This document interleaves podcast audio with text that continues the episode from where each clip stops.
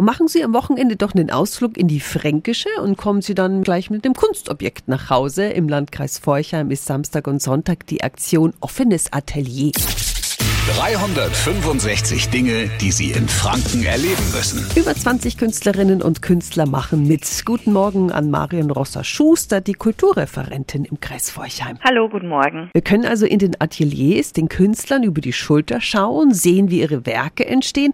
Oft gibt es vor Ort sogar noch Snacks, Kaffee und Kuchen. Was sind das alles für Ateliers? Manche haben halt das Atelier im eigenen Wohnhaus, aber viele haben auch ein Freiluftatelier und haben dann eine Gartenanlage mit ihren Kunstwerken gestaltet.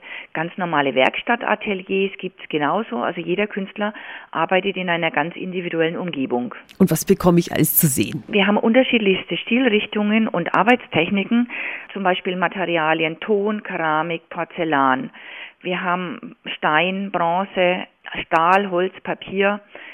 Viele Künstlerinnen und Künstler laden dann auch noch befreundete Gastkünstler in ihre Ateliers ein, sodass man zeitgleich in einem Atelier verschiedene Stilrichtungen erleben kann. Das klingt richtig spannend und interessant. Also am Wochenende ist die Aktion Offenes Atelier im Landkreis Forchheim. Sie können Künstlern live bei der Arbeit über die Schulter gucken. Den Link zu den teilnehmenden Ateliers finden Sie auf radiof.de.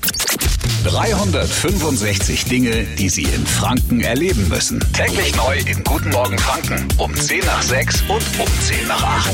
Radio F.